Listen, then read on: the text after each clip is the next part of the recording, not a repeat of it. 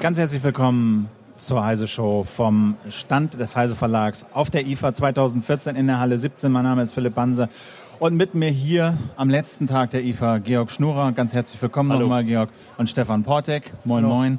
Hallo. Ja, wir nutzen die Gelegenheit, äh, jetzt nochmal hier eine halbe, gute halbe Stunde natürlich ein Fazit zu ziehen von der IFA 2014. Was hat uns gefallen? Was ist aufgefallen? Was sollte man in den Mülleimer der Geschichte werfen? Was vielleicht in unser Wohnzimmer stellen? Darüber reden wir eher so gegen Ende der Sendung. Dann aber natürlich müssen wir auch reden über äh, Apple, die gestern äh, neue Geräte vorgestellt haben, äh, in Kategorien, die natürlich hier auf der IFA auch ganz äh, präsent sind. Da wäre natürlich äh, die Uhr und das Telefon, die beiden neuen Telefone. Und damit fangen wir jetzt erstmal an. So, hat euch, haben euch die Telefone überrascht? 4,7 Display und 5,5 Zoll Display. Also ehrlich gesagt, mich nicht. Ja. Und äh, mein Highlight dieser Telefonvorstellung war so ein bisschen äh, der Vergleich, den die Kollegen aus der Android-Fraktion dann gebracht haben und haben gesagt haben, Welcome Apple Fans to 2012, weil es ungefähr das war, was ein Android-Telefon seit 2012 schon kann. Also mehr Display und ansonsten eben auch berührungslose Techniken. Das ist das, was Android schon lange hat. Und jetzt ist Apple eben auch da. So, kann das ja mal zeigen. Wir haben jetzt hier auch wieder Video. Zunächst muss man vielleicht, das hätte ich jetzt fast noch vergessen, irgendwie zu Anfang zu sagen, ich muss mich auch natürlich entschuldigen, äh, der Stream hat natürlich gestern geklappt, aber die Aufnahme hat nicht geklappt, deswegen gibt es die Sendung von gestern äh, heute nicht auf YouTube, auch morgen nicht auf YouTube. Sie wird einfach nur in unserer Erinnerung weiter existieren. Das hat ja ein kleines technisches Problem gegeben, aber damit stehen wir nicht alleine. Nein, nein, das Wissen war... all diejenigen, die gestern versucht haben, den Apple Livestream zu sehen. Genau. So, hast du es versucht zu gucken? Ich hab's versucht, ja. Hat nicht Der- funktioniert, ne? Der Ton war etwas anstrengend. Der, Der war war so ein bisschen ne? asiatisch und äh, das Bild war auch sehr anstrengend. Ich würde sagen so eins bis sieben Frames, je nachdem, wann man reingekommen ist. Ich habe heute Morgen ähm, im Badezimmer äh, eine, eine Analyse gelesen auf streamingmedia.com. Der hat irgendwie die Webseite ein bisschen unter die Lupe genommen und seine These war, äh, unter dem Player hat Apple ein äh, JSON-Objekt irgendwie eingebaut, um Tweets und sowas anzuzeigen.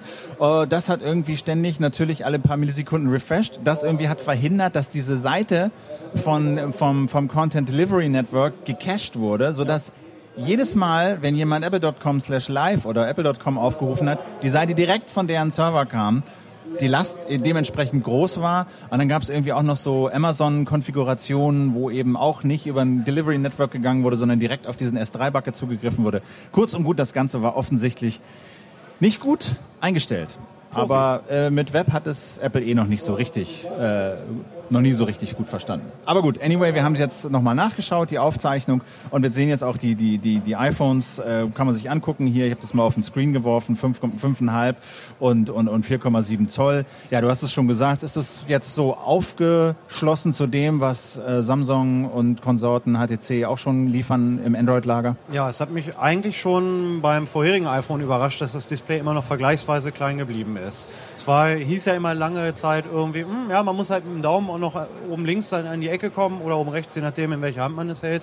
Aber dafür hat Apple ja eine Lösung. Also insofern steht jetzt großen Displays nichts mehr im Wege. Die Lösung ist, dass man, glaube ich, zweimal unten auf diesen Sensor tappt und sozusagen die ganzen Bedienelemente im Display dann runterrutschen Genau. und man dann mit einer Hand da noch rankommen soll. Das ist wieder so ein Feature, was man ausprobieren muss, um bewerten zu können, ob es funktioniert oder nicht. Ich kann auch ohne, aber ja. ähm, ja? Also du also du machst es auf deinem, was hast du für eine Ich habe Displaygröße? hab einen Nexus 5, ähm, das ist, ja, ist halt relativ groß schon, ne? Ja. Ich komme nicht über die Wie viel. Zoll ist das? Ich habe es Das nicht- müssten 5 sein. müssten fünf. Also dann ist das, dann ist das, äh, das Ja, 6 Plus noch größer, ja? Ja, Ja. Okay, so. definitiv. also das ist ja schon mal ganz ordentlich. Das 6 Plus ist dann noch größer, okay, ja. Na gut, Gut. ich arbeite jetzt seit na, einem knappen Dreivierteljahr mit einem äh, Samsung Galaxy S4, die Version in der Outdoor, das ist 5,5 Zoll, also genau das, was jetzt Apple auch rausgebracht hat. Und das ist schon ein ganz schöner Trümmer. Wenn man das vor allen Dingen in die Tasche steckt, hat man jedes Mal Angst, dass es beim Setzen krrrk macht. Also Ja. es ist schon eine andere Es Größenordnung. gibt hier so ein, genau, gibt so ein Hands-on-Video, vielleicht kann der Johannes das mal einblenden von gestern von den Kollegen Ja. von imore.com. Da ist sozusagen dieses iPhone 6 Plus mit 5,5 Zoll Displaygröße zu sehen. Äh, da kann man auch sehen, wie so diese Einhandbedienung funktioniert, dass man doppelt tappt und die rutschen runter, die Elemente. Man kann es quer halten und hat so eine Art iPad. Ansicht. Ähm, man sieht aber schon auch, dass es wirklich sehr groß ist. Ja, also äh, da darf man sich, glaube ich, keine Illusionen machen. Und das ist eben der nächste Punkt. Da wird iPay demonstriert. Ne? Die halten sozusagen das iPhone, in dem Fall ein 5S, an ein Lesegerät, authentifizieren die Zahlung mit einem Druck auf diesen Fingerabdrucksensor ähm, und dann wird das halt übertragen. Das finde ich ist, da können wir, können wir gleich nochmal drüber reden, äh, die eigentlich interessante Innovation, die wir da gestern ja. im Telefonbereich, also aber auf der Uhr gesehen haben. Also zumindest für den amerikanischen Bereich ist es schon mal gut etabliert. Ob sich das hier in Deutschland durchsetzen wird, muss man wirklich mal abwarten, weil wir Deutsche sind ja extrem konservativ, was Bezahlen anbelangt. Wir sind da doch ein bisschen Brieftaschen fixiert und auch sehr sicherheitsfixiert. Und es ist auch die Frage, inwieweit die Banken hier mitspielen. Apple Lass will ja Provisionen gleich, Genau, kommen wir, kommen wir gleich ausführlich drauf. Ich wollte noch kurz mit dem Telefon abschließen. Die Auflösung bei dem 4,7, also die, die Dichte der Pixel ist so wie beim 5S und bei dem äh, großen 5.5 ist sie höher, 1920 1080, also HD, auch das Standard das, mittlerweile. Genau, ja. was eigentlich Standard ist bei dieser Größe Telefon. Ähm, was ich noch dachte, was eventuell schön, schöner sein könnte, ist die Kamera. Die war ja beim iPhone ohnehin immer schon sehr gut. Ja. ja. Jetzt nochmal besser geworden. Ist das ein Alleinstellungsmerkmal eventuell? Also man, man, muss es wirklich mal abwarten, wie sich die Kamera im Test schlägt. Man hat ja jetzt immer erstmal nur das, was Apple erzählt hat. Äh, aber wenn ich andererseits gucke, was also in einem äh, Galaxy S5 drin ist an Kamera, ist es eben auch schon eine ziemlich gute Kamera. Ja, zum, also, das Problem, ist, aber, so das Problem ist aber, glaube ich, auch ein anderes. Ne? Du steckst ja dann irgendwann in so einem Ökosystem drin. Entweder hast du deinen Kram bei Apple liegen oder du hast ihn halt bei Google liegen. Ähm, das iPhone, ich bin, da bin ich echt seit Jahren neidisch. Das macht viel bessere Fotos als die ganzen Android-Smartphones, die ich hatte. Aber das wäre jetzt für mich irgendwie kein Grund, umzusteigen. Also ich alle meine Kontakte, Kalender, alles rüberholen, nee dann halt lieber schlechte Fotos. Der, der, der Schritt ist schon groß. Ne? Ich bin jetzt in einem, in einem Apple-Lager gelandet und für mich ist es natürlich jetzt so, ja, okay, endlich ja. äh, kann man, hat man auch mal ein bisschen mehr Auswahl und äh, da ist die Kamera dann nochmal so ein zusätzliches Argument, sich dann doch ein neues zu kaufen, obwohl man vielleicht das 5S oder sowas hat. Mhm. Aber ich habe auch so insgesamt eher das Gefühl, okay, gut, dass sie es gemacht haben. Sicherlich äh, sehr gute High-End-Telefone, aber jetzt nicht mehr allein auf weiter Flur. Und eben auch mit Preisen, wo sie eben auch mal wieder den Gipfel erstürmen. Also so ein Telefon für 1000 Euro ist schon eine Hausnummer. Also das ist dann das große ja. mit 128 Gigabyte, ja. bist du dann knapp bei 1000 Euro. Ja, was kosten diese noblen äh, Android, Samsung Telefone? Deutlich, deutlich weniger. Also kommt halt darauf an, für welchen Hersteller du dich entscheidest, ja. wie viel Plastik, wie viel Metall dran sein soll. Aber 500, mehr als 500, 600 ist ja, fast schon schwer sagen, Also 600 ne? ist schon, glaube ich, also absolute so die Obergrenze, Preis, 680, da ja. ist dann einfach vorbei. Teurer geht's einfach nicht mehr. Okay, gut. Kommen wir zu diesem, zu dem Apple Pay. Wir haben das eben schon gesagt. Also die Idee ist, dass du äh, deine Kreditkarteninformationen in das Telefon äh, reintust. Du kannst entweder das nehmen, was iTunes ohnehin über von dir gespeichert hat. Du kannst aber auch beim Aktivieren des Telefons einfach ein Foto von deiner Kreditkarte machen. Und das Besondere, was ich ganz interessant daran finde, ist, dass die eben nicht deinen Namen und deine Nummer und den Sicherheitscode auf dem Telefon speichern, sagen sie, sondern sie generieren eine gerätespezifische Kontonummer. Ja. Und jedes Mal, wenn du bezahlst, wird sozusagen eine, eine, ein einmaliger Bezahlcode generiert und noch eine andere Ziffer und mit der bezahlst du. Also du hältst sozusagen dein Telefon ran, hältst auf deinen Touchsensor, okay, bezahlt, danke. Und das Schöne daran finde ich ist, so sagt es Apple. Wir haben jetzt immer nur Informationen, wie Apple das erzählt hat. Aber die, das Schöne daran könnte sein, dass das deutlich privatsphärenfreundlicher ist als alles, was wir bisher so an elektronischen Bezahlverfahren kennen. Weil der Händler nicht deinen Namen erfährt, der erfährt nicht deine deine, deine Nummer. Ja. Apple erfährt nicht, wo du kaufst, was du kaufst, äh, wie viel du bezahlst. Also wenn das alles so stimmt, klingt also wenn gut. Sie diese Zusicherung wirklich einhalten, ich bin da immer sehr, sehr skeptisch, weil Apple ist ja nun auch nicht gerade bekannt als Unternehmen, das ungern Daten sammelt über seine Kunden. Die haben ja auch ganz gerne Zugriff auf alles und vor allen Dingen auf jede Information. Und so ganz ohne Daten wird es nicht funktionieren, weil Apple natürlich Provisionen für diese Zahlungen entgegennehmen wird. Das heißt also, da muss schon in irgendeiner Form etwas gespeichert werden. Also da möchte ich, glaube ich, mal abwarten, bevor ich denen das, ja, die sind richtig schön Privatsiegel verleihen würde. Gut, ja. Alternative äh, ist halt Google Wallet und ähm, Gut Auch Ja, da, also ist reden wir- völlig da klar, reden da, von Google. Also wenn, da wenn reden wir von einem anderen Datensammler, der Genau. auch ganz fleißig ist. de- dessen Geschäftsmodell es ist, Daten zu sammeln. Ne? Also Genau. insofern. Ja, die Alternative ist da einfach. Wallet, also Ja. Geldbörse. Ja. Ne? Also es, es gibt ja immer noch die Möglichkeit, ganz klassisch zu bezahlen. Man kann auch mal so einen Schein aus dem es ist Portemonnaie durchaus ziehen, ne? möglich, mit Geld zu bezahlen. Man muss nicht jeden Schnickschnack mitmachen. Ja, wobei es ist schon praktisch. Also ähm, ich glaube auch nicht, dass es in Deutschland hier jetzt sich morgen durchsetzt. Äh, also selbst hier dieser Feldversuch hier mit den kontaktlosen Karten, den Genau, die Telekom versucht seit einer ganzen Zeit, die haben auch schon ein relativ großes Netz von Akzeptanzstellen. Das ist ja das Ja. andere Problem. Auch da stellt sich noch die Frage, Apple hat ja ein NFC-System, aber ist es NFC-Standard oder haben sie wieder was eigenes? Das muss ich erst noch rausstellen. Das heißt, kann ein Standard-NFC-Terminal mit dieser Apple NFC-Variante umgehen oder nicht? Wenn nicht, dann haben wir ein richtiges Problem, weil das heißt für jeden Händler, er muss komplett umrüsten. Und das machen Händler extrem ungern, gerade hier in Deutschland. Okay, also das muss man sich auch nochmal vor Augen halten. Man braucht dafür, um das damit zahlen zu können, braucht man ein äh, iPhone 6, ein iPhone 6 Plus oder die Apple Watch mit einem iPhone 5. Das sind die Genau. Bedingungen. Momentan gibt's das erstmal bis auf weiteres nur in den USA und es funktioniert auch nur mit Kreditkarten der großen drei. Also mit diesen Debitkarten, mit diesen EC-Karten, davon ist erstmal überhaupt nicht die Rede, was hier mit Maestro so unterwegs ist. Und wenn man dann noch bedenkt, das Apple iPhone hat, glaube ich, einen Marktanteil in Deutschland von plus minus 20 Prozent, irgendwas darunter, ob diese Marktmacht ausreicht, ja, und die müssen sich auch alle erstmal noch ein iPhone 5 oder 6 kaufen oder eine Watch. Erstmal das, erstmal das. Und ähm, hier in Deutschland ist ja selbst Kreditkartenzahlungen teilweise ja schon schwierig, weil viele Händler sagen, oh, Gebühren und Gebühren. Äh, in den USA äh, zahlst du eine Flasche Wasser für 1,99 Dollar mit der, mit der Visa oder mit der Mastercard und da guckt dich niemand schief an. Äh, hier in Berlin habe ich es jetzt auch gehabt, dass der Taxifahrer gesagt hat, nee, Kreditkarte geht nicht. Und ob du sozusagen, selbst wenn es technisch so sein sollte, Apple-Produkte mit dem Argument, du, das ist total privatsphärenfreundlich, wenn du damit bezahlst, ist das fast wie Bargeld. Selbst wenn das technisch stimmen sollte, glaube ich, braucht man viel Überzeugungskraft, um den Leuten das beizupulen. Vor allen Dingen, um das dem Handel nahezubringen. Man muss ja immer sehen, der Handel muss dafür investieren. Da werden Provisionen fällig, die bisher in der Form so nicht fällig geworden sind. Die müssen irgendwo herkommen. Letztendlich werden wir das mitbezahlen, ob wir wollen oder nicht. Die Geräte werden dann entsprechend teurer, die Dienstleistungen werden entsprechend teurer, weil die, der Händler kann das auch nicht einfach so abgeben von seiner Marge. Die ist sowieso schon klein genug. Was, da hast du völlig recht, was Ja. diese Details angeht. Ja, was zahlen die Händler? Wer kauft ihnen die Geräte? Brauchen sie neue Geräte? Ja, das ist noch, da ist noch vieles unklar. Ne? Jetzt könnte man auch argumentieren, dann können sie sich so ein schönes Apple Pay Logo draußen ans Schaufenster machen. Sieht irgendwie auch gut aus. Ja. Also könnte durchaus attraktiv sein. Aber ich fände es interessant. Also ich würde mich freuen, wenn das kommt, wenn man technisch das irgendwie mal nachprüfen kann. Bei iMessage hat mir ja auch irgendwann dann so mal Spezifikationen auf den Tisch gelegt, wo man auch mal technisch nachvollziehen konnte, wie das eigentlich genau funktioniert. Wenn das mit, mit, mit Apple Pay auch mal dargelegt werden würde, Also das wäre sehr hilfreich, wenn Das- Apple da einfach mal die Karten auf den Tisch legen wird.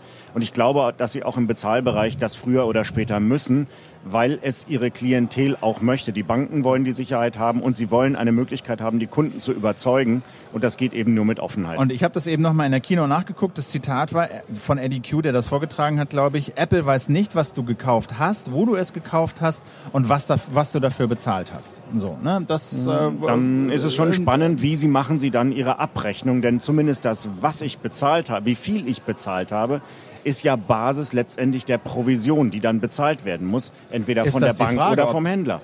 So, ne? Also dieser ganze, diese ganze Kette, ne? der Händler kriegt Ja. eine Nummer und weiß, okay, da ist jemand, da hat jemand diese Summe autorisiert und die kann ich mir vom Kreditkartenmenschen XY abholen.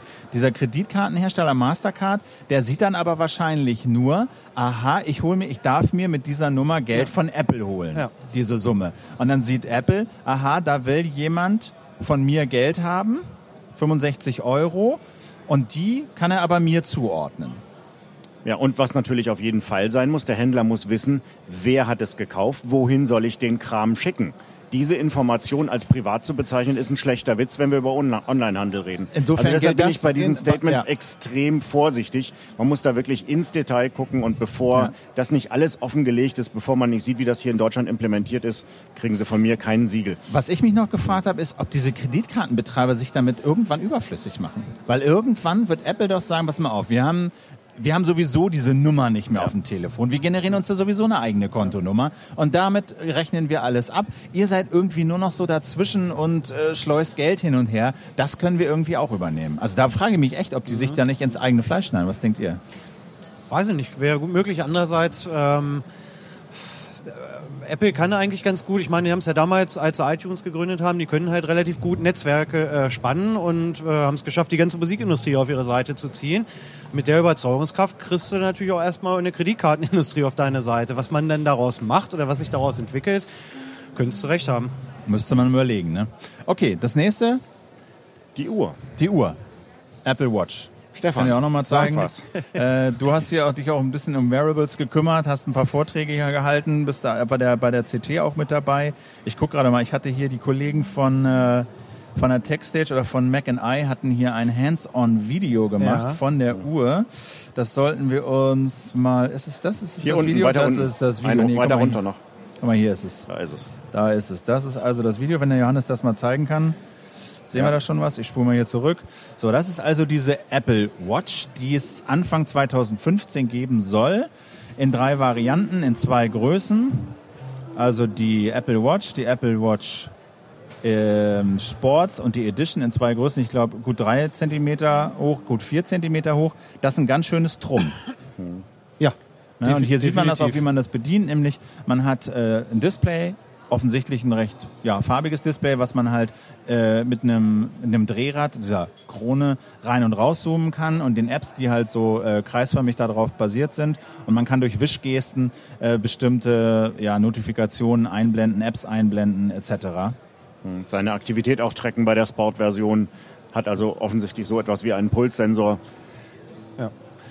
Na? Also ich habe mir da wahrscheinlich wie ganz viele andere echt viel mehr von versprochen von dem Ding. Also ähm, ähm, viele Leute sagen ja, ja, die Krone ist ja jetzt total super, dann kann ich zoomen äh, auf so ein, so ein Uhrendisplay wäre viel zu klein, um hier diese Fingerspreizbewegungen zu machen. Ähm, ich würde ja fast so weit gehen und sagen, okay, wenn ich zoomen muss, dann ist das Betriebssystem, was auf der Uhr läuft, suboptimal. Weil ich habe, weiß nicht, ich trage jetzt seit einer Woche hier diese Android Wear Uhr. Ich habe noch nicht einmal das Bedürfnis gehabt, irgendwas größer zu zoomen. Sagt, äh, warte mal, ich, ich kann das ja mal versuchen, wir können das ja mal versuchen zu zeigen, hier deine, deine Uhr. Du kannst ja mal das zeigen, was jetzt auf dem Markt ist. Das ist äh, mit Android Wear so eine Samsung. Zack. So, zeig mal. Ähm, ich mach mal hier scharf. So. Das ist jetzt die Zeit, das ist die Grundeinstellung. Genau, also du ja? kannst natürlich wie bei, der äh, äh, Apple ähm, Watch auch, du könntest die Watch Faces jetzt verändern und du hast unten im unteren Bereich ähm, immer mal wieder Benachrichtigungen, die aufpoppen. Sei es jetzt von Google Now, ähm, was mir sagen möchte, wie es Wetter ist, aber wenn ich jetzt vorhin WhatsApp-Nachrichten bekommen habe, Facebook, poppt das hier unten auf. Ich kann es dann ein Stück weit hochschieben und sehe dann, okay, es regnet draußen. Ähm, hab meinen Kalendergriff bereit und wenn es akut ist, meldet sich die Uhr, ich schieb's einmal hoch, hab das Wichtigste im Blick, schieb's wieder runter, hab meine Uhr, da muss ich nicht zoomen. Was, was machst du denn? Kannst du damit navigieren? Ich kann mit der Uhr tatsächlich auch navigieren. Machst du das? Weil das habe ich auf der bei der bei der Demo fand ich so das Art so nach dem Motto, das hätte ich gerne. Das ja, finde ich super. de- Definitiv. Also ich habe es vorhin jetzt in dem Vortrag auch gesagt. Also die, für mich die Killer-Features, die ich nach einer Woche nicht mehr hergeben will, ist Navigation. Es ist viel praktischer. Äh, wenn ich Auto fahre, habe ich die Uhr am Handgelenk. Am Lenkrad ich, ist immer so, so im Blickfeld. Sie vibriert einmal kurz, ich gucke drauf und dann sagt sie da vorne rechts abbiegen. Das ist super praktisch. Das macht Apple auch oder wollen Ja, sie auch machen? Wollen ja. sie auch machen. Ähm, und zum Musik hören finde ich es auch nett. Wenn du halt mit dem Fahrrad unterwegs bist, hast äh, Bluetooth-Kopfhörer, hörst Musik vom Handy, willst du nicht jedes Mal das Handy aus der Tasche fummeln, dann kann ich halt auf dem, auf dem Uhr-Display einfach sagen, Pause, nächster Song, äh, Song, vorheriger Song.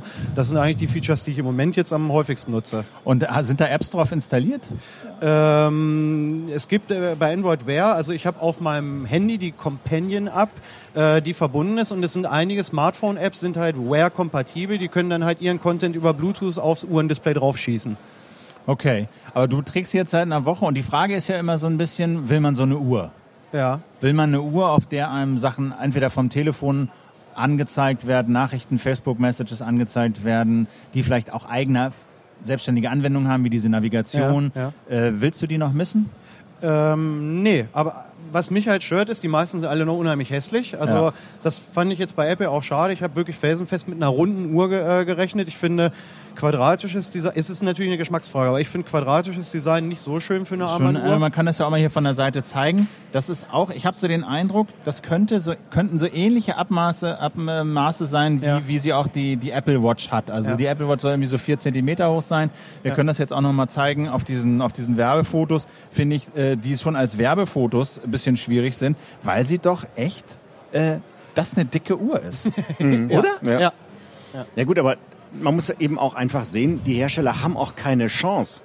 Irgendwo muss ja die Akkukapazität rein. Ja. Und die Akkutechnologie hat sich noch nicht so weit, weit entwickelt, dass man jetzt sagen kann, okay, ich mache eine total flache Scheibe und da ist dann genug Energie drin, damit so eine Uhr mal eben zwei, drei Das, Tage hält. das ist aber, glaube ich, das ganz große Stichwort. Ne? Also das hat ähm, neben dem Design, was mir nicht gefällt, ähm, hat mich das ja wirklich mit am meisten enttäuscht. Es wurde kein Sterbenswörtchen über die Ja. Akkulaufzeit.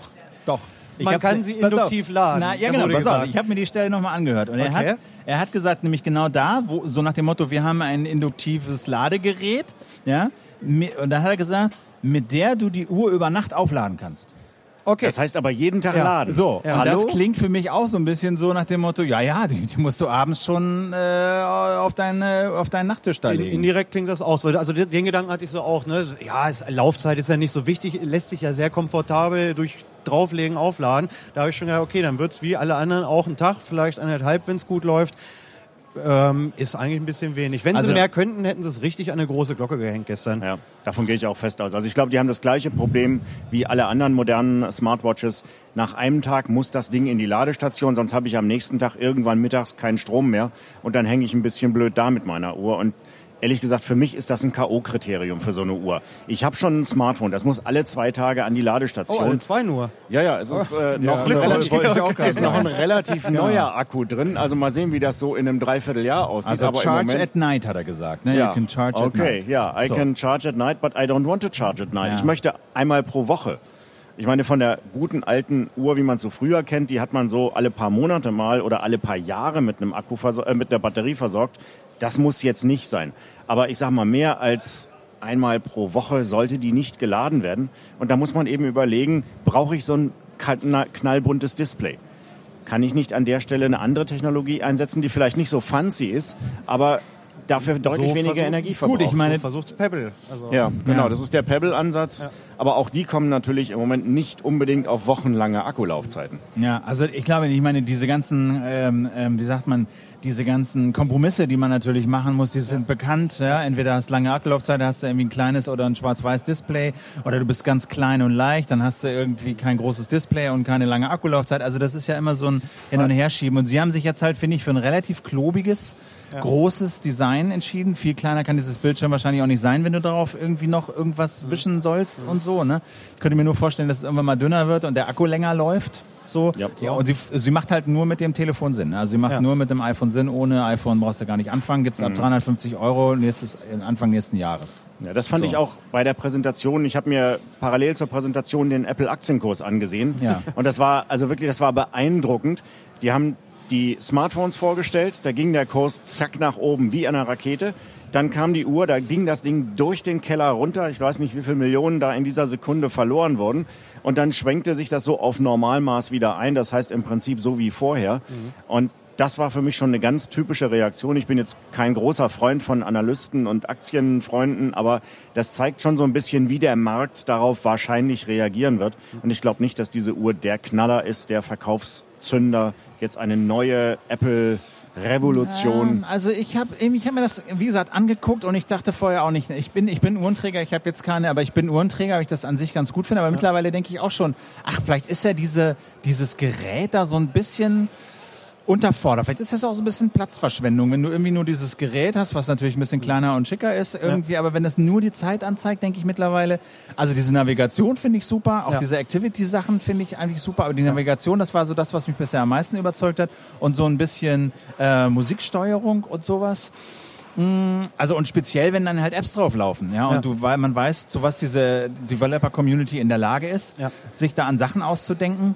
Also ich bin mir jetzt nicht mehr ganz so sicher, dass ich das nicht kaufen werde. Ich bin mir eigentlich ziemlich sicher, dass ich es tun würde. Also klar, großer Hemmschuh immer noch. Die Akkulaufzeit könnte ich jetzt irgendwie drüber wegsehen. Ich bin es ja vom Telefon so so gewohnt. Da kann man, man ist, die haben uns ja zur Leidensfähigkeit äh, erzogen, Ja, ja, die. Hersteller. Ne? Ob ich jetzt dann abends nur ein Gerät an eine Steckdose hänge oder zwei, wäre mir dann jetzt letztlich im Zweifel auch egal.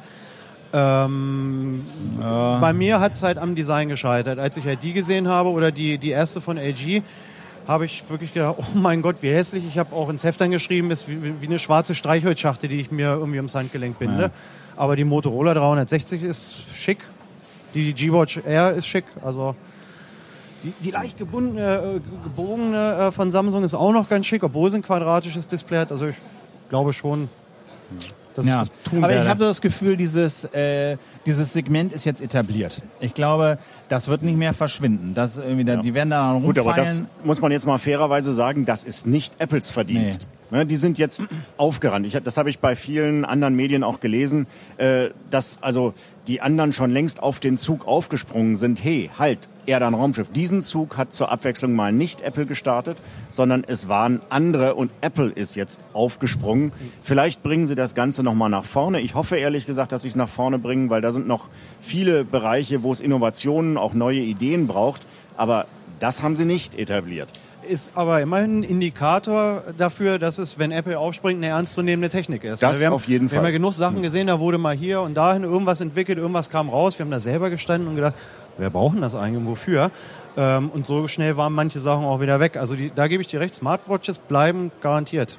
So, ne? Und äh, die Bedeutung, die das für Apple hatte, glaube ich, konnte man bei der Präsentation auch sehen. Ja. wo, die, wo es wirklich Standing Ovations gab und der, es, äh, Tim Cook hat sich da wirklich feiern lassen, äh, als hätte er irgendwie Mario Götze-mäßig da das 1-0 in der 107. Minute gemacht. Ja, also äh, das war ihm schon anzusehen, dass, äh, dass ihm das, glaube ich, wichtig war, da sein erstes großes neues Produkt präsentieren zu können. Ja, wobei, die, das, die kriegen oft Standing Ovations auf ihren Keynotes für Ja. Sachen, wo ich als Android-Fanboy äh, müde lächeln kann, aber ähm, schmälert, gut. schmälert nicht äh, an der Watch selbst. Genau, ein bisschen warten müssen wir noch. Ja. So, und so lange reden wir noch mal über die IFA, wie wir sie hier verabschieden Genau. äh, an diesem Tag. Ja, wir wollen einfach noch mal zusammengehen. Wir haben jetzt eine Woche hier, wir haben äh, viel durchgekaut auch an dieser Stelle. Wir sind ein bisschen über die Messe gelaufen. Jetzt wollten wir an dem letzten Tag noch mal so ein bisschen die ein, zwei, drei Punkte aufsortieren, die, die gut sind, wo man sagt, ja, das bleibt, das, da sollte man sich drum kümmern und Sachen vielleicht auch noch mal benennen, äh, die man lieber wieder vergessen kann. Wie ist das mit 4K-Fernsehern? So, die haben wir hier gesehen in allen Größen und Formen. Also- Kaufen, warten. Ja, Vergessen. Habe ich so meine ganz persönliche Meinung dazu. Erstmal muss man einfach wissen, wenn ich mir einen 4K-Fernseher zulege, brauche ich ein Gerät, das mindestens 55 Zoll hat. Alles darunter ist für die Tonne, weil ich da einfach keine Chance habe, dieses So. 4K wirklich zu genießen. Wenn ich also Platz in meinem Wohnzimmer für so ein 55 Zoll Gerät plus X habe, okay, dann ist 4K eine schöne Lösung.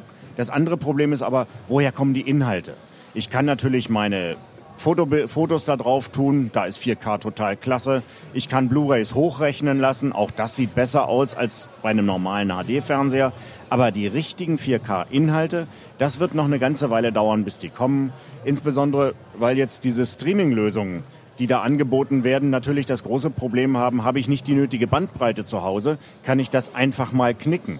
Deshalb haben sie ja jetzt auch gesagt, okay, wir müssen uns was einfallen lassen. Es wird doch Blu-rays irgendwie für 4K geben. Es wird Festplatten geben, wo Filme schon mal drauf vorbereitet sind. Aber das sind irgendwie auch noch Lösungen, die noch nicht spruchreif sind, die noch nicht endgültig durch sind. Insofern, wer im Moment 4K kauft, der investiert in die Zukunft und muss sich eben darüber im Klaren sein, dass er als Early Adapter, wie es immer so schön heißt, auch ganz ordentlich obendrauf zahlt. Ja, und vor allen Dingen gibt's ja immer noch die Fernseher, die diesen Chip nicht haben, die mit äh, H265 Ja. äh, umgehen können. Also das finde ich eigentlich noch das viel größere Ding. Nicht, dass ich jetzt irgendwie vielleicht ein bisschen so einen Early Adapter Preis dafür zahle, geschenkt. Ja, aber dass ich dann am Ende mir irgendwie daneben noch so eine schwarze Box stellen muss, Ja. damit ich überhaupt diese 4K Inhalte anzeigen kann. Das finde ich geht nicht. Ja, also äh, ich habe manchmal das Gefühl, dass für einige TV-Hersteller 4K auch ein bisschen zu schnell gekommen ist. Ja, ne? also das denke ich auch. Es gab Also- die Bandbreite nicht, um den Kram zu streamen, es gab die Decoder-Chips nicht, um H265 zu äh, dekodieren. Ähm, die meisten Leute haben, glaube ich, auch keine so stabile, breitbandige Anbindung, dass sie sich halt einen anderthalbstündigen Film ohne einen einzigen Leistungseinbruch durch Du brauchst ja so können, 16, 17, 18 Genau. Megabit brauchst du So, und das konsequent ja, durch. Und das so, kennt ne? ja jeder schon, wenn es bei YouTube alle 30 Sekunden irgendwie hier, wenn der graue, äh, der rote Balken den grauen überholt hat und man dreht erstmal wieder drei Sekunden däumig, das nervt kolossal. So will ich ja keinen Film gucken. Weißt ne? du, und bei Watch, Watch Ever geht ja schon in die Knie, wenn Ja. wir am Samstagabend nur alle irgendwie HD-Filme gucken Ja, wollen. ja, ja. Also äh, da ist noch viel. Da ist ja. noch, äh, ich muss ja mal eine Lanze für mein anderes Thema brechen. Äh, kauft euch einen PC-Monitor mit 4K, da ist es super. Also Ja. es, da hat man Spiele, da hat man Fotos. Arbeiten macht total Spaß daran. Das hat mich immer gewundert, dass die Fernseher vorgeprescht sind, als es weder die Übertragungsstandard noch die Datenträger noch die Schnittstellen gab. Und da, wo ich es wirklich schon seit Ewigkeiten nutzen könnte am Computer, da dümpeln wir mit Full HD rum. Da macht dann auch gebogenes Display Sinn. da macht tatsächlich, ja. Da, da sitze ich dann ja auch alleine davor. Das ist ja auch etwas, was man sich vor Augen führen sollte. So ein Curved Display, gebogenes Display, auch da gilt natürlich ab 55 Zoll, sonst habe ich nichts von der Biegung. Aber es ist eben für eine Einzelperson. Wenn ich alleine als Solist vor dem Fernseher sitze, ist das total super. Aber sobald da die ganze Familie vorm Fernseher sitzt, haben die Leute am Rand einfach das Problem, dass sie auf ein schräges Display Ja, gucken. du hast erstmal du eine leichte perspektivische Verzerrung Ja. ähm, und die Reflexionen sind auch ganz anders. Also wir haben das, als wir eins der Geräte mal bei uns getestet haben. Sonst, wenn du irgendwo eine Lampe stehen hast, da hast du einen so einen hellen Fleck im Bild. Okay, geschenkt, dann das, das geht noch irgendwie. Wenn der jetzt aber ganz doof in der Krümmung ist, dann wird er, er zieht sich ja richtig in die Breite und geht so einmal über einen Halbkreis darüber. Ja. Ähm, dann setzt du dich auf jeden Fall woanders hin, weil es echt tierisch nervt. Also das war auch so eine Sache, wo ich dann überlegt hatte, ich bin ja, gebe ich zu, so ein bisschen Technikfreak. Ich mag Technik irgendwie, wenn die sich, wenn die was Neues bringt. Und dann gab's ja jetzt hier diese Curved Displays, die man auch gerade stellen kann. Also okay, das Problem ist vom Tisch, dachte ich, bis ich mir die Geräte genauer angeguckt habe. Und zwar, wenn kein Bild mehr drauf ist. Das sieht so ein bisschen aus wie, äh, ich habe schwere Akne später. Lauter so kleine Wellen auf, den, auf dem Schirm an sich. Also das ist So physische äh, Wellen ja, genau. Also vom so, so, Biegen so was? kein glattes, keine richtig Okay. glatte Oberfläche. Und das fällt natürlich besonders auf, weil die eben zum Teil auch sehr glänzend sind. Gerade wenn sie dann noch diese ja, Klavierlackrahmen haben, dann sieht das alles so ein bisschen ja, unfertig aus. Ich, Ich hoffe, dass sie das noch in den Griff kriegen. Ja, oh, vielleicht ist es auch gar nicht nötig. Also ich glaube echt, dass es bei LCD-Fernsehern oder ganz viele Marketing-Futzig äh, nennen sie ja LED-Fernseher fälschlicherweise, äh, die lassen sich halt einfach nicht besonders leicht, nicht besonders gut biegen. Du hast auch nur einen ganz Ja. kleinen Krümmungsradius. Ähm, bei OLEDs ist es viel einfacher. Also ich glaube und hoffe so ein bisschen, dass gekrümmte LCD-Fernseher auch eine Modeerscheinung sind. Wie gesagt, anders als, als Monitore. So. Okay, also wir halten fest, ähm, 4K wird kommen, da kann man gar nichts machen. Sieht auch geil aus, das konnte man hier sehen. Wenn das Material da ist und der Fernseher groß genug ist, dann sieht das einfach gut aus. Also da kann man sich nicht beschweren. Sieht auch besser aus, glaube ich, als viele Full-HD-Fernseher in diesem Stadium des Marktes ausgesehen haben, als die kamen. Da gab es irgendwie noch Schlieren und alles Mögliche. Das sieht man nicht mehr auf den Fernsehern. Wenn das Material da ist, Ja, ist das da Bild auch gut. da sollte oder? man, also gerade wenn man in das, ich sage jetzt mal ganz vorsichtig, Billigsegment von 4K-Fernsehern geht, sollte man sich mal die Mühe machen, sich Filme drauf zeigen zu lassen, die nicht die Standard-Demos sind. Also Ja. so die, der langsame Schwenk über die Wiese, das können sie alle. Aber mal eine actionreiche Szene, dann hinschauen, ist dieser Fernseher wirklich in der Lage, das ohne Artefakte, also ohne irgendwelche Störungen auf dem Bildschirm hinzukriegen. Und da ist gerade bei den billigen habe ich hier sehr viel gesehen auf der Messe, was mich wirklich entsetzt hat. Entschuldigung, ich wollte dich nicht unterbrechen, aber das hast du natürlich auch manchmal bei billigen Full HD-Fernsehern. Also wenn du ganz, ganz, ganz billig kaufst, hast du insbesondere äh, natürliche Farbwiedergabe. Ist echt bei den ganz billigen Geräten ein Problem. Hm. Ja, nur ganz Da- billig. Wir reden ja hier über Genau, Fernseher in der Kategorie so um Das- die 1800, 2000 Genau, Euro. das ist Das ist jetzt Das ist ja nicht für mehr 4K ganz billig billig. halt, das ne? ist Also- billig für 4K, Ja, genau. und Ja. da, da ist auch, glaube ich, der Punkt. Also ich würde ähm, in den kleinen Größen sieht man eh keinen Unterschied und deswegen Richtig. würde ich wahrscheinlich, wenn ich mir jetzt heute irgendwas bis 47 Zoll kaufen würde, würde ich lieber einen guten Full HD Fernseher Ja. nehmen als einen Ja. billigen 4K Fernseher, ähm, wo ich die höhere Auflösung nicht sehe, aber das Bild vielleicht grottenschlecht ist. Ne? So, ne? Also Ulrike Kuhlmann, die sich damit ja auch beschäftigt, sagte so, ab nächsten Jahr werden so die teureren Fernseher, die so 1,3, 1,4, 1,5 kosten, die werden Full K sein. Ja. Äh, LCD, kein OLED, will man eigentlich Leider haben nicht. OLED, ne, weil das Ja. schönere Schwarz ist, das was man so dem Plasma immer hinterher weint, dass das so die schöneren Farben waren. Das was mich beim LCD so wahnsinnig nervt, ist dieses Wischiwaschi Grau. Aber 4K OLED in 55 Zoll kostet ja, so viereinhalbtausend Hm. aufwärts. Und Ja.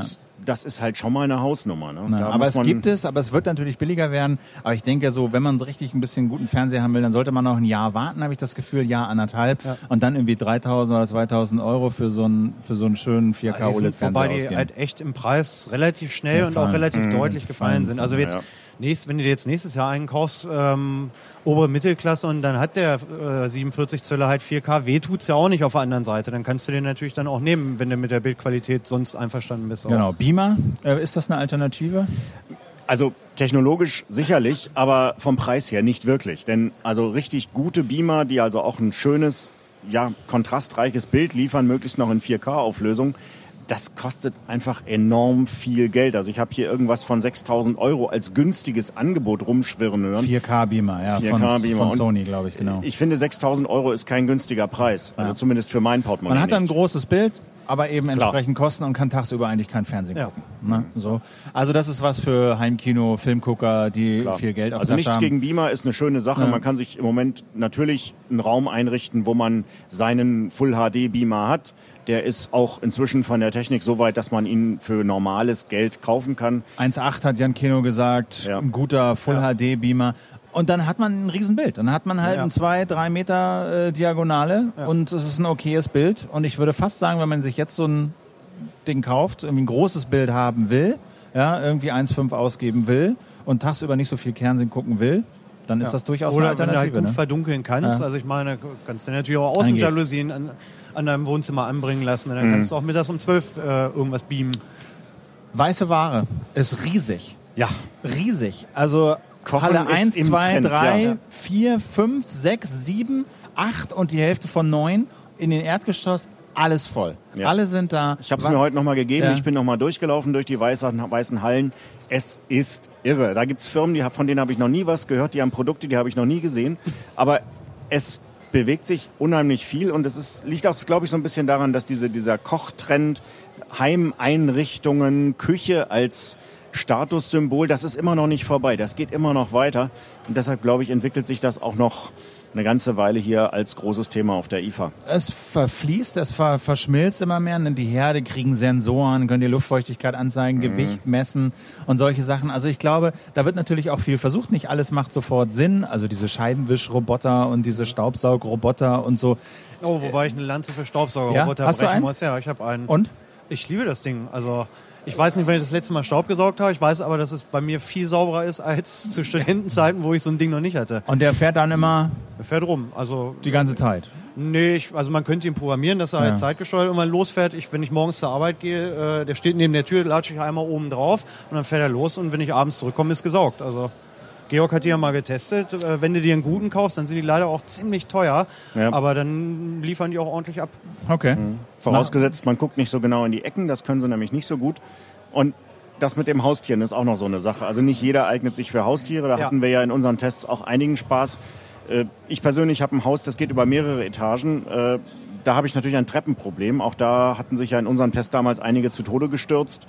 Ähm, sowas ist natürlich dann auch anstrengend und vor allen Dingen, wenn ich dann einen Roboter habe, den ich zwischen den Etagen hin und her tragen muss ja, und trotzdem noch die vier Ecken Roboter für jede ja, Etage ja, Super Vorschlag. Also nicht so ja, ich glaube, meine Frau erschlägt mich. Also ansonsten, bei, ansonsten sieht man so in Innovation halt Waschmaschinen, die doppelt so schnell waschen und irgendwie bügelfertig oder leichter zu bügelnde Wäsche ausspucken und und und. Vor so. allen Dingen aber, also das ist das, was ich bei diesem ganzen, dieser ganzen Entwicklung von der weißen Ware wirklich wichtig finde, was mir auch für den Neukauf eines Geräts entscheidend mit einen Einfluss macht, ist der Energieverbrauch, ja. sowohl bei Energie als auch bei Wasser. Wobei Wasser nicht ganz so kritisch ist hier in Nordeuropa, aber Energie wird ja immer teurer, Strom wird einfach immer teurer. Das heißt, wenn man eine neue Kiste kauft, sollte man schon darauf achten, dass das jetzt nicht so ein Energieverbrutzer ist. Diese anderen Spielereien, die es da gibt, also meine Waschmaschine, die mir über Smartphone sagt, du Schatz, räum mich aus, ganz ehrlich, ich brauch's nicht. Ja, man muss vor allen Dingen auf den Energieverbrauch bei der weißen Ware achten, weil ja die Fernseher so irre viel verbrauchen. Ja, also ja, klar, so den Strom, den mein Riesenfernseher verbrät, der muss irgendwo wieder eingespart Absolut. werden. Ist völlig ja. klar. Und dann muss die Waschmaschine eben weg. So, kann man nichts machen. Oder der Kühlschrank. Oder der Kühlschrank, genau. Gibt's jetzt auch mit Vakuum-Kühlschrank, ne, habe ich auch gesehen, irgendwie bei 0 Grad oder 0,5 Grad Vakuum hält sich das irgendwie, schimmelt das Hähnchen erst nach zwei Wochen. Äh, Genial. Ja, muss ich aber, glaube ich, auch nicht zwingend haben. Also ich finde, wer sein Hähnchen zwei Wochen im Kühlschrank lagert, sollte mal drüber nachdenken, ob er nicht zu früh zu viel eingekauft hat. Okay. Hm. Äh, Home-Automation, wir, haben wir immer drüber geredet, haben wir ja. immer drauf gewartet. Wir haben jetzt auch geguckt, ob Apple vielleicht hier sein HomeKit da gestern vorstellt, haben sie nicht getan. Äh, die ganzen HomeKit-Applikationen bleiben verklebt, die hier auf ja. der IFA waren. Ja. Haben viele wollten viele mitwerben, haben es überklebt in der Hoffnung, dass sie halt irgendwas dazu sagen und sie es heute abziehen können. Aber nein, es muss draufbleiben. Sind wir irgendwie schlauer geworden? Ehrlich gesagt ist mein Gefühl, wir sind nicht schlauer geworden. Wir haben zwar jetzt mehr Hersteller, die sich auf diesen Bereich stürzen. Es gibt auch mehr Geräte, die ich mit dem Smartphone nutzen kann. Also wo ich dann irgendeine App habe, um meine Lampen zu steuern, wo ich eine App habe, um meine Lautsprecher zu steuern, eine App habe, um meine Tür aufzuschließen. All solche Dinge gibt es. Aber ich habe halt für jeden von diesen Dingern eine einzelne App von einem einzelnen Hersteller und miteinander sprechen tun die immer noch nicht. Und meine große Bitte an die Industrie ist halt, Kinder, setzt euch doch mal zusammen. Definiert einen offenen Standard. Weg von diesen Insellösungen, die wir im Moment haben. Und vielleicht klappt das dann auch endlich mal, dass Heimautomation ein Thema wird, wo sich wirklich mehr Leute für interessieren. Bis, bis, bis, heute ist das eigentlich immer noch so ein bisschen Heimfernsteuerung. Ne? Du hast eine Lampe, ja. die du mit deiner App steuern ja. kannst, dann machst du die andere App auf, dann steuerst du deinen Rauchmelder und deine Überwachungskamera und so. Also was mich da noch am meisten nervt eigentlich bei diesem Trend ist, dass wieder das Paradigma ist, ja, wir erfassen alle möglichen Daten, ja, wir messen das Klima bei dir im Raum, ja, wir gucken, ob du klatscht oder dein Baby weint und wir machen auch, wenn das Baby weint, ein Foto von deinem Baby und schicken das. Aber dass das Paradigma ist, alles wird in der Cloud gespeichert. Ja. Alles. Ja. Und, das und zwar in der Cloud des jeweiligen Herstellers. Genau. Was dann auch heißt, dass möglicherweise mein Haus an fünf oder sechs Clouds von verschiedenen Herstellern Daten ja. liefert. Ich überhaupt keinen Einfluss darauf habe, was die mit diesen Fotos, Daten machen. Ja. Töne, ähm, äh, die, es gibt Mikrofone, es gibt, deine Luft wird gemessen, dein Rauch wird gemessen, alles. Sensoren ohne Ende und alles wird in der Cloud gespeichert. Das ginge auch anders. Ich hoffe vor allen Dingen, dass das dann alles Datenschutzprofis sind. Also wir haben es ja jetzt... Ja. Da muss man ja nicht drüber reden. Ich meine, es ist irgendwas passiert jetzt letzte Woche ja. irgendwie. Mhm. Also, ja, ähm, genau. Also ich meine, wenn man sich diese Heimautomationssysteme jetzt mal anguckt, mal einfach von, den Basis, von der Basis her geguckt, wie sicher sind eigentlich die Kommunikationsstandards? Da hat ja Kaspersky gerade eine lustige Untersuchung gemacht. Also fast jedes System ist knackbar. Ja. Und Systeme, die knackbar sind, werden auch geknackt. Systeme, die äh, von dem Sicherheitskonzept her die gute alte Security by Obscurity. Also ich verrate einfach nicht, wie sicher das ist, aber und vor allen Dingen verrate ich nicht, wie ich es mache, aber es ist schon sicher, verlasst euch drauf. Diese Art Sicherheit können wir absolut nicht brauchen. Was wir brauchen, ist ein offener Standard, sind klare Spezifikationen, die wirklich für jeden einsehbar und vor allen Dingen für jeden auch überprüfbar sind. Dann kommen wir vielleicht zu dem Punkt, wo diese ganze Geschichte ein bisschen sicherer wird und dann natürlich weg von den von der Idee, dass man als einzelner Hersteller den Markt dominieren könnte. Das klappt einfach nicht. Ja, und ne, den Promis kann man dann nur sagen, hör mal, ihr glaubt, es geht nicht schlimmer. Wenn eure selbstgeschossenen Nacktfotos im Netz sind, demnächst schießen wir die Nacktfotos. Ja. ja über die Kameras, über alles, was da, und den Ton gibt's noch gleich dazu. Also das finde ich ist bedenklich, dass sozusagen, dass auch keiner hinterfragt, dass alles, na klar, erfasst wird und natürlich in der Cloud gespeichert wird. Natürlich wollen die sich die Supportanfragen nicht anhören, wenn du da einen Home-Server stehen hast äh, und der irgendwie mit 18 Protokollen nicht sprechen kann.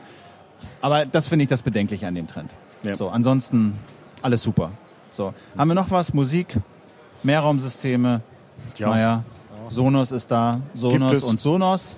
Ja. Gibt auch noch andere, aber. Ja, das muss man mal oder? abwarten. Da gibt es ja jetzt auch ein paar Hersteller, die neue Chips entwickelt haben dafür, die es also auch leichter machen, für andere dort einzusteigen. Also da sehe ich schon, dass da möglicherweise Konkurrenz aufkommt für Sonos in den nächsten Jahren. Aber die sind natürlich schon ziemlich weit vorne und die anderen müssen da sehr aufholen generell finde ich dieses ganze HiFi-System, da hat sich wenig getan, aber da muss ich auch nicht so furchtbar viel tun, weil HiFi ist HiFi, besser werden meine Ohren nicht. Eher im Gegenteil, sie werden immer schlechter, je älter ich werde. Also das ist so ein, so ein Bereich, der so ein bisschen vor sich hin stagniert, aber das vielleicht auch zu Recht. Aber der Nachfolger von HiFi ist Selfie? Roller macht hinten oh Gott, Selfie-Stative. Ja. Und Selfie-Stangen. Das ist mein, also mein Lieblingsprodukt auf dieser Messe ist wirklich die Selfie-Stange. Ne? Das irgend so ein armes super, Mädchen muss hier immer die, durch die Halle laufen und hat da ihre Stange mit, ihr, mit ihrer Action-Cam vorne drauf. Total cool. Also das will ich unbedingt haben, dass okay. da die Leute mit so Aber Stangen da, wir, da lässt sich was machen. Da lässt sich was machen. Ja, ja also wir haben da Kontakte. Bestimmt also, super. Also genau. Schnurrer macht Selfie-Werbung. Wundervoll, wundervoll. Ich glaube, ich gehe mich äh, ertränken. ähm, genau. Weiße Ware, ich glaube, im Prinzip haben wir so den Rundumschlag irgendwie parat, oder? Stefan, Jo. fällt dir noch was Stefan, ein? fällt dir was? Variables, gut. Äh, gab jetzt nicht so viel. Da gab's also die Uhrenheit, aber das war vorher klar. Ich glaube, Also eins hätte ich vielleicht noch so ganz am Rande, was mir Los. sehr gefallen hat, ist, wie so ein bisschen die Maker-Szene sich hier auch in die IFA hineindrängt, so ganz vorsichtig. was Äh, für eine Szene? Maker-Szene. Ah, also die Maker-Szene. Leute, die jetzt wirklich Ja. selber machen, die sich beispielsweise, was ich gesehen habe, diese Jacke, die wir hier Bei- bei hatten dieser in der gelöschten Folge, die wir gestern, genau. Können wir jetzt leider nicht nochmal zeigen, aber das war total cool und ich finde es einfach auch interessant und spannend, wie die Leute mit dieser Technik umgehen, die ja auch immer leichter wird, dank Arduino und Konsorten. Äh, Das sieht man jetzt immer auf dieser Messe auch immer mehr. Und das ist ein sehr schöner Impuls, den ich einfach nicht untergehen lassen wollte. Das ist gut, das ist gut. Äh, wie gesagt, auch nochmal sorry an die, an die Maker-Szene da draußen mit den Jacken. Äh, ich gucke gerade nochmal, ob es diese IFA PK schon gegeben hat mit den Zuschauer-Besucherzahlen, aber das sehe ich jetzt hier gerade noch nicht. Das kommt, Also glaube ich. können wir nur eine gefühlte Besucherzahl abgeben. Also hier so von unserem Stand Ja. würde ich mal sagen, es war mindestens auf dem Niveau vom letzten Jahr, was Ja. so die Besucherzahlen anbelangt, fast noch ein bisschen mehr. Fand Aber das auch, ist es jetzt war- rein gefühlt. Ich fand, es war sehr voll gemessen daran, dass es auch so unfassbar warm war die letzten Ja. Tage. Also da hätte ich am Wochenende vielleicht auch was anderes gemacht. Also ich war erstaunt, wie viele Leute hier unterwegs sind. Und das Konzept funktioniert, ne? Also das ist Oder? richtig. Der, der Punkt, es gibt ja noch so eine andere riesengroße Messe, die nun dummerweise auch noch in Hannover stattfindet. Das Äh, ist die, da habt ihr nichts mit zu tun. Da haben wir ne? kaum was mit zu Ja. tun, die Cebit. Ähm, die hat ja das große Problem, dass sie irgendwie immer kleiner wird und vor allen Dingen immer unattraktiver für Otto Normalsterblichen. Das wird eine reine Businessmesse und da macht die IFA wirklich was richtig. Sie schaffen es, Business und Publikum zusammenzubringen. Ja. Das heißt, sie haben ihre Business-Tage, sie haben ihre offenen Publikumtage, sie sperren niemand aus. Im Gegenteil, sie heißen jeden herzlich willkommen in diesem Messebereich. Und man sieht ja, es funktioniert. Die weiße Ware geht prima neben der Unterhaltungselektronik. Die Computertechnik, die Vernetzung, all das fließt da ein, ohne dass man sich gegenseitig behindert.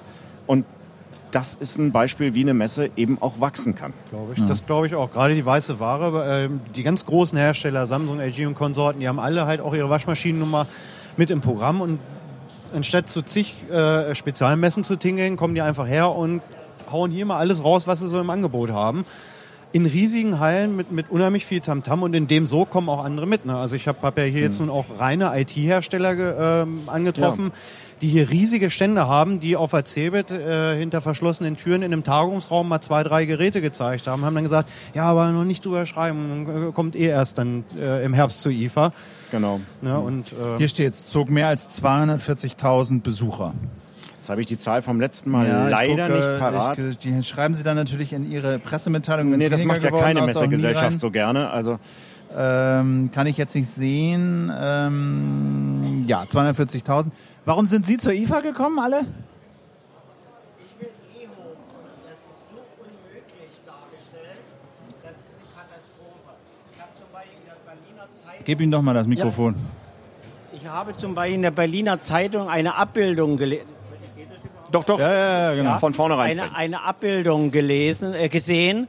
Da ist so eine sogenannte, also die haben das sogenannte Ich- ich film ihn mal, Johannes, du kannst ihn mal zeigen mit dem Telefon. intelligente Lüsterklemme. Das heißt also, Ja. eine Lüsterklemme sieht so ähnlich aus wie also so, so. ein vierköpfiger Lego-Baustein mit Elektronik drin zum universal Schalten von Geräten äh, der Heimelektronik und der Heimelektrik per App. Ich habe versucht, das hier innerhalb von vier Stunden herauszufinden, war einschließlich mehrerer IFA-Informationen angegangen.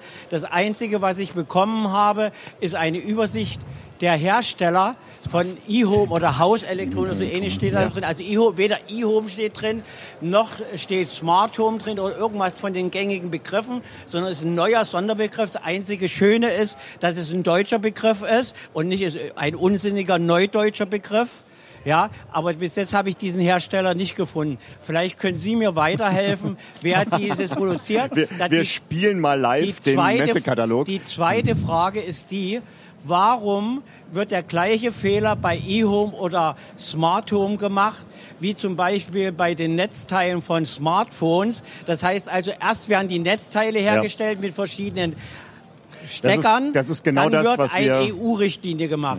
Warum macht man wenigstens nicht mal einen Minimalstandard für E-Home oder Smart Home und dann wird produziert? Ja, Das ist eine gute Frage. Genau das, was Äh, wir vorhin eingangs schon als einer der Schwächen äh, dieser Entwicklung aufgezeigt haben, dass halt es keine Standards gibt. Dass man sich weder um die Sicherheit kümmert, noch darum, dass diese ganzen Geräte miteinander kommunizieren. Das heißt, wir haben hier auf der IFA lauter kleine Inseln von einzelnen Herstellern. Jeder davon glaubt, dass er die Welt erfunden hat. Hat er das, der hat das beste System dieser Welt. Ist nur blöd, dass er halt zum Beispiel schon nicht alle Sensoren hat. Äh, wenn Sie also anfangen, da Ihr Haus zusammenzustellen, ich habe das sehr leidvoll ausprobiert zu Hause. Ich habe unheimlich viel Geld versenkt in diese Heimautomation.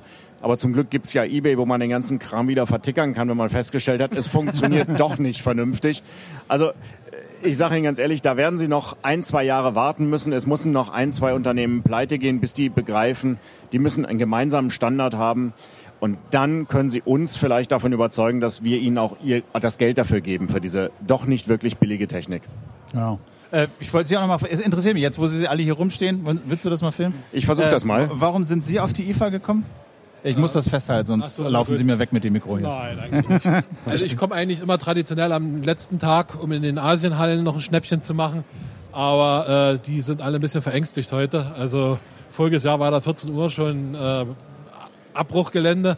Und, Ja, die äh, Messe AG hat ein bisschen Wert drauf gelegt, dass also bis mindestens 16, 17 Uhr die Stände nicht komplett leer aussehen, weil das sieht ja auch ziemlich blöd aus. Was wollten, Sie so da, was wollten Sie da machen? ja, was man immer so braucht, Kabelkram und Netzteile und Stecker und okay. äh, Okay, okay. Haushaltskram. Wa warum sind Sie auf die IFA gekommen? Eigentlich bin ich seit 1990 jährlich auf der IFA. Also seit, bis jetzt ich noch nie einer ausgelassen. Und haben Sie irgendwas gelernt jetzt? Haben Sie irgendwas mitgenommen von der diesjährigen IFA? Nö, eigentlich nicht. Also man guckt sich an, was hat sich so entwickelt, was ist interessant. Da bleibt man ein bisschen länger stehen und so. Und Okay. ja, das ist so das Haupt. Sie, sagen, Sie sagen 4K ist Blödsinn, oder Ja, was? naja, ich wusste es schon. Ich hatte einen Kumpel dabei, der hatte sich dafür interessiert.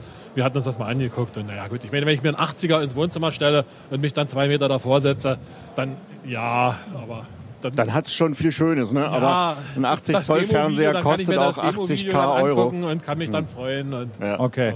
Also wir warten noch ein sobald bisschen sich's dann. bewegt, sobald sich's bewegt, ist der Zauber eh vorbei.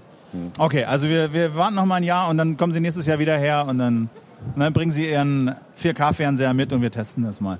Okay? Also, haben wir's? Ich denke, wir haben's. Haben's, ne? Also Georg, herzlichen Dank für die Zeit, herzlichen Dank für Philipp, die Woche. vielen Dank. Stefan, ganz herzlichen Dank für dein Kommen, für die Information. Danke fürs Zugucken. Äh, Wir hoffen, dass wir das jetzt auch aufgenommen haben und dass das dann beim, äh, sorry Johannes, äh, Heise, äh, beim äh, YouTube-Kanal von Heise Verlag äh, landet. Danke fürs Zugucken, danke für Ihre Aufmerksamkeit. Das war der letzte Tag der IFA 2014 hier vom äh, Messestand des Heise Verlags in Halle 17. Ähm, so alle Sterne richtig stehen, sehen wir uns vielleicht zur CeBIT wieder oder zur IFA wieder. Mein Name ist Philipp Banse. Ich sage danke fürs Zugucken. Bis dann. Tschüss. Und tschüss.